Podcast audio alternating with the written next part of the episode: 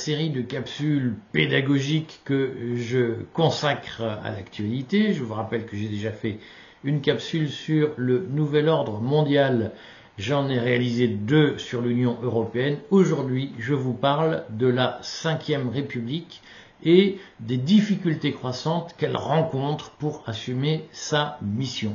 Alors, je le redis, il s'agit de vidéos pédagogiques pour débutants ces vidéos n'ont pas du tout la prétention de fouiller les sujets ni de s'adresser à des spécialistes, en particulier à des spécialistes des questions constitutionnelles. L'objectif est de vous familiariser avec les grandes problématiques qui sont évoquées au jour le jour par la presse, euh, mainstream en particulier, et qui sont rarement expliquées et qu'il est difficile de comprendre si vous n'avez pas un minimum de recul. J'essaye de vous le donner. Alors quelques mots sur la Ve République d'abord et sur les circonstances de sa naissance. Alors d'abord, il faut, pour ceux qui démarrent vraiment, je le redis, euh, je ne vais pas remonter à Mathusalem, mais il faut que vous ayez à l'esprit que nous sommes à peu près à 65 ans, nous sommes à 65 ans de euh, Ve République, c'est le deuxième régime qui a duré le plus longtemps depuis la fin de l'Ancien Régime.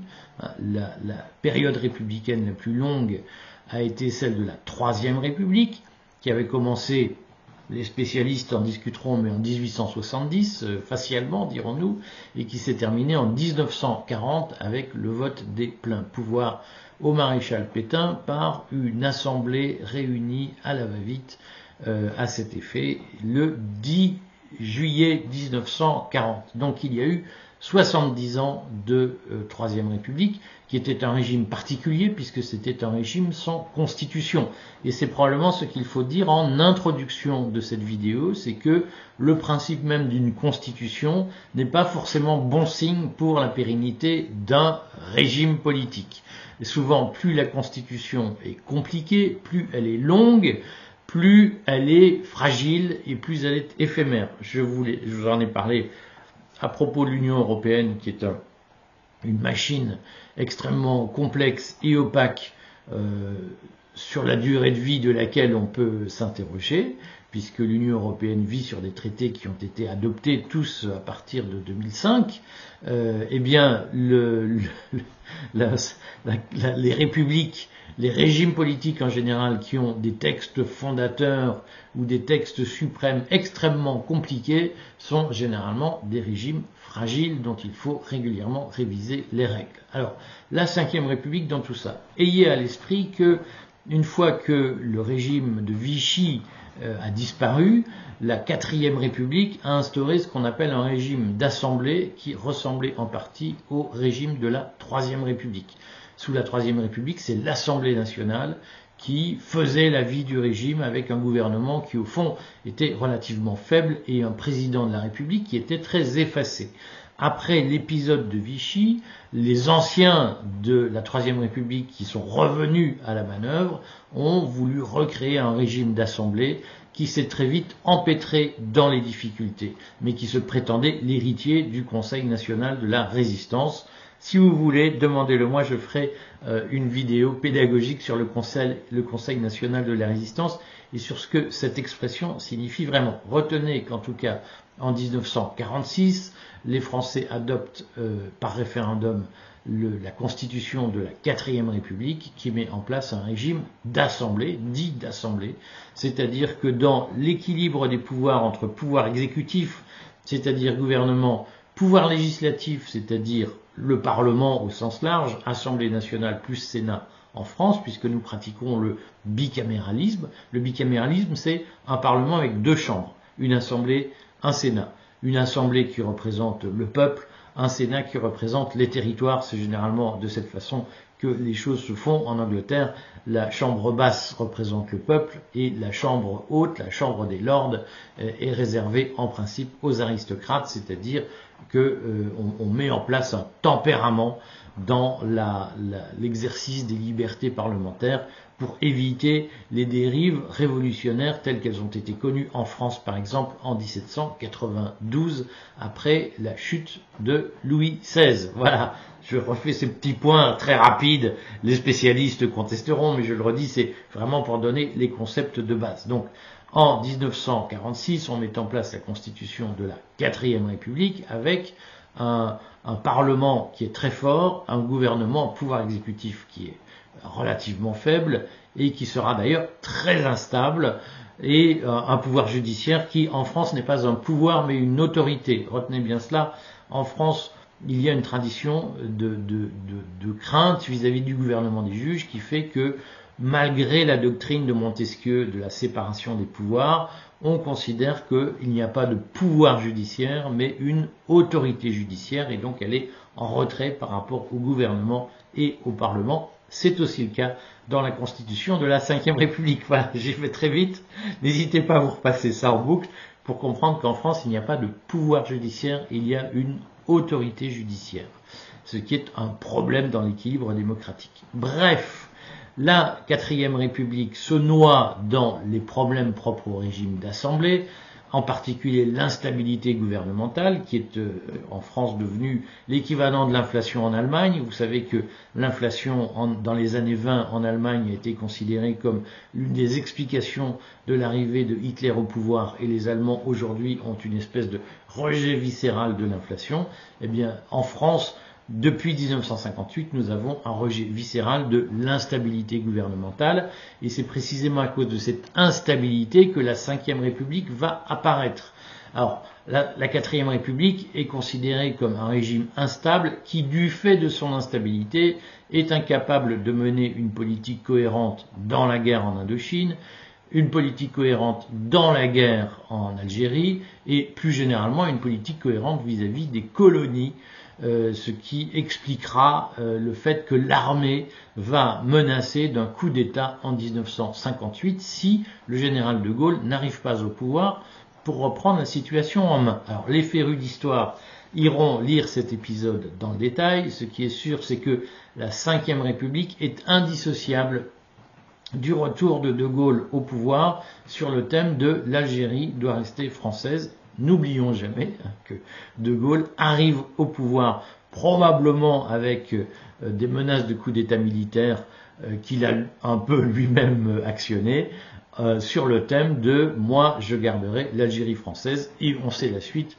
Le je vous ai compris sera une grande duperie puisque De Gaulle va expliquer qu'il renonce à l'Algérie française quelques mois après son arrivée au pouvoir. Simplement en 1958, De Gaulle arrive avec un mandat qui est de, de, lancer, de créer une nouvelle constitution, donc une nouvelle république, qui rompra avec le régime des assemblées et de l'instabilité gouvernementale, et qui établira une majorité capable de gouverner. Donc c'est la logique même des institutions de la Ve République telle qu'elle est conçue en 1958. J'ai fait au printemps une vidéo sur le plan RUEF qui euh, est le plan qui va permettre au général de Gaulle de rétablir la stabilité monétaire et de rétablir les comptes publics. Référez-vous-y, puisqu'on présente souvent de Gaulle comme le gaullisme social, la participation, etc. Pour ceux qui ne connaissent pas le gaullisme, et si vous voulez, je ferai le gaullisme pour les débutants, la participation est un thème qui arrive, qui apparaît à la fin du mandat du général de Gaulle, mais pendant dix ans, le général de Gaulle va gouverner avec des salaires très bas, des semaines de 48 heures et euh, des, excédents publics. Dans la pratique, il y aura très peu de déficit public sous le général de Gaulle. Dans tous les cas, il y aura une recherche de l'équilibre budgétaire avec peu d'impôts, peu de dépenses. Euh, de Gaulle n'a rien à voir avec l'espèce de socialiste mitterrandien qu'on nous dépeint très souvent chez les gaullistes les Xavier Bertrand, les Ciotti parlent de De Gaulle, mais ne savent pas ce que faisait De Gaulle. C'est l'inculture au pouvoir. Bref, celle-là aussi, elle est faite. Donc De Gaulle lance une nouvelle constitution en même temps qu'il rétablit les comptes publics. Dans cette constitution qui euh, comporte, euh, qui porte moins de 100 articles, c'est-à-dire que c'est une constitution qui est plutôt autoritaire. Hein, vous savez, moins une constitution a d'articles, plus elle est autoritaire sur le fond et moins elle est parlementaire. donc cette constitution de la Ve République, elle a un objectif permettre au gouvernement de gouverner et de rester stable, même s'il y a des problèmes de majorité au sein des assemblées. Euh, c'est essentiel de le comprendre. Donc De Gaulle va adopter une série de mesures dans la Constitution. Il prévoit notamment la possibilité euh, pour le, président de dissoudre l'Assemblée nationale, mais l'Assemblée nationale n'a pas la possibilité de faire tomber le gouvernement. La seule possibilité pour l'Assemblée de faire tomber le gouvernement, c'est la fameuse motion de censure qui doit être adoptée par une majorité parlementaire euh, dès lors que le gouvernement engage le 49-3. Mais De Gaulle va multiplier les mécanismes qui permettent au gouvernement de domestiquer, de tenir les assemblées pour éviter qu'elles ne remettent en cause le gouvernement toutes les cinq minutes, comme c'était le cas sous la quatrième République, pour éviter que l'Assemblée n'empêche le gouvernement de gouverner.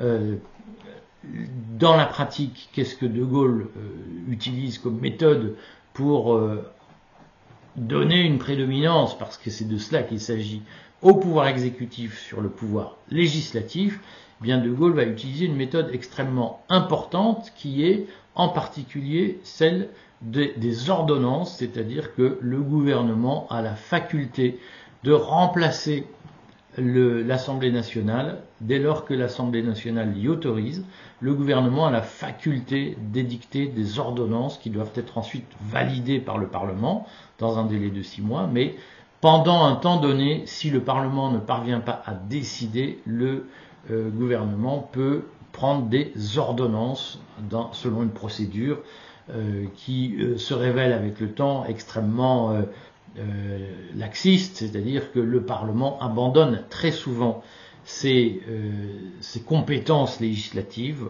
au profit du gouvernement pour que le gouvernement décide à sa place. Mais il y a d'autres procédures qui vont être mises en place, notamment ce fameux article 49.3 qui permet au gouvernement de faire promulguer, de faire passer une loi dans les assemblées sans vote des assemblées, euh, la seule façon de bloquer un 49-3, c'est qu'une majorité de députés mettent, votent la défiance vis-à-vis du gouvernement, c'est la fameuse motion de censure.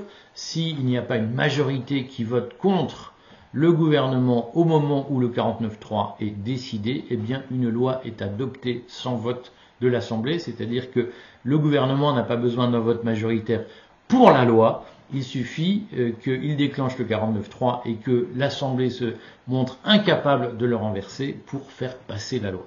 C'est le grand dispositif gaulliste, mais il y en aura d'autres, notamment le scrutin uninominal à deux tours aux élections législatives, qui est très critiqué aujourd'hui. On parle beaucoup de, de scrutin à la proportionnelle.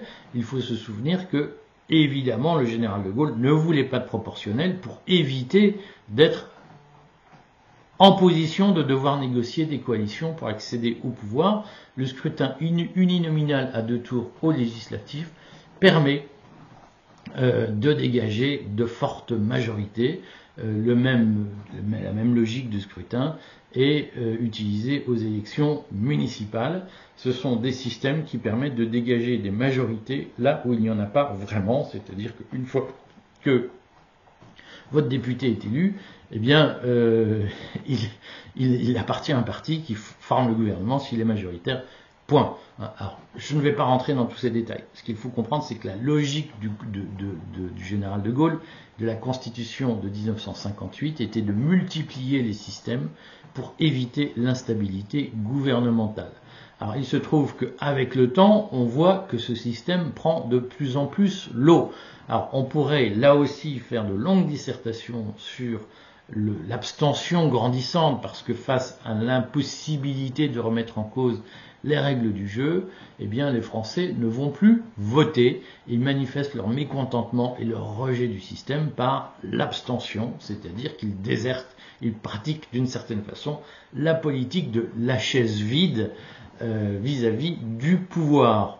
Euh, ce faisant, face à la crise qui couve sous la Ve République, face à la perte d'adhésion populaire vis-à-vis de cette constitution qui avait été adoptée par référendum, eh euh, les gouvernements successifs, les présidents successifs, en particulier le président Chirac, le président Sarkozy vont multiplier les amendements à la Constitution, hein, les adaptations de la Constitution.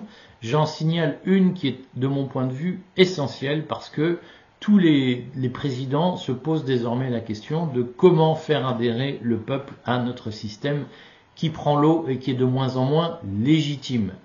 Euh, si vous voulez, je ferai une capsule pédagogique sur la différence entre légitimité et légalité. Aujourd'hui, les gouvernements en France sont légaux, simplement, ils, souffrent d'un manque grandissant de légitimité. Donc, pour rétablir la légitimité, Nicolas Sarkozy va utiliser une méthode extrêmement importante euh, qui s'appelle l'introduction de la question prioritaire de constitutionnalité qui permet à n'importe quel citoyen de mettre en cause une loi votée par l'Assemblée nationale ou par le Parlement en général, de la mettre en cause pour son manque de respect à la Constitution. C'est-à-dire que si vous considérez qu'une loi est contraire à la Constitution, vous pouvez individuellement saisir le Conseil constitutionnel pour lui demander de se pencher sur la constitutionnalité d'une loi.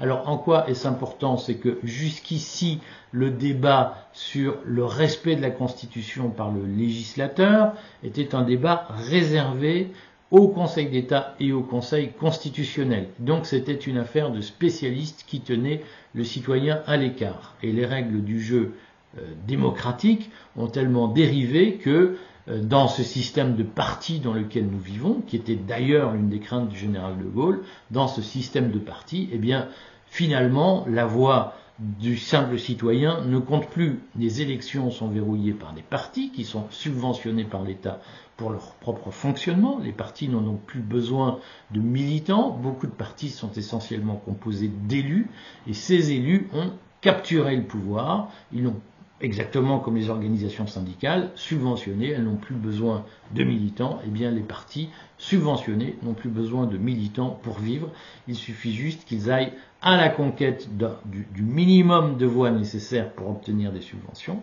et euh, il se trouve qu'une fois que vous êtes dans la place, eh bien vous faites tout pour que les nouveaux n'arrivent pas, et c'est ce qui se passe en France aujourd'hui. Donc face à ce système très verrouillé par la caste qui s'organise pour se partager les postes, eh bien Nicolas Sarkozy en 2008 a introduit la question prioritaire de constitutionnalité qui permet désormais à un citoyen de contester le fondement de la loi.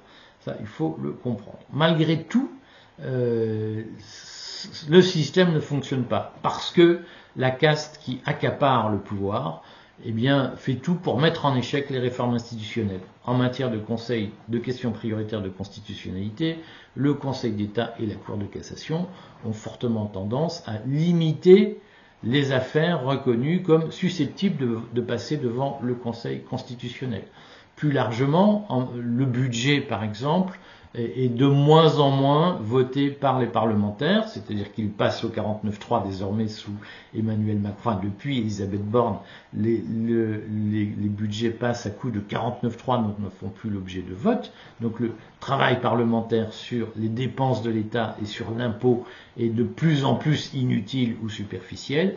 Et surtout, il y avait eu une tentative en 2002 avec la loi organique sur les lois de finances, la fameuse LOLF d'essayer de rétablir un, débat sur la performance des services de l'État, mais petit à petit, la machine bureaucratique euh, s'est arrangée pour étouffer la logique de la LOLF et revenir aux pratiques de la quatrième République, c'est-à-dire l'adoption d'un budget sans véritable compréhension, sans véritable contrôle de ce budget par le Parlement.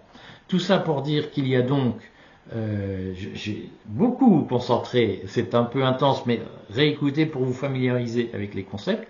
Il y a aujourd'hui une crise profonde de légitimité de la Ve République euh, qui explique les débats sur le recours ou non au référendum.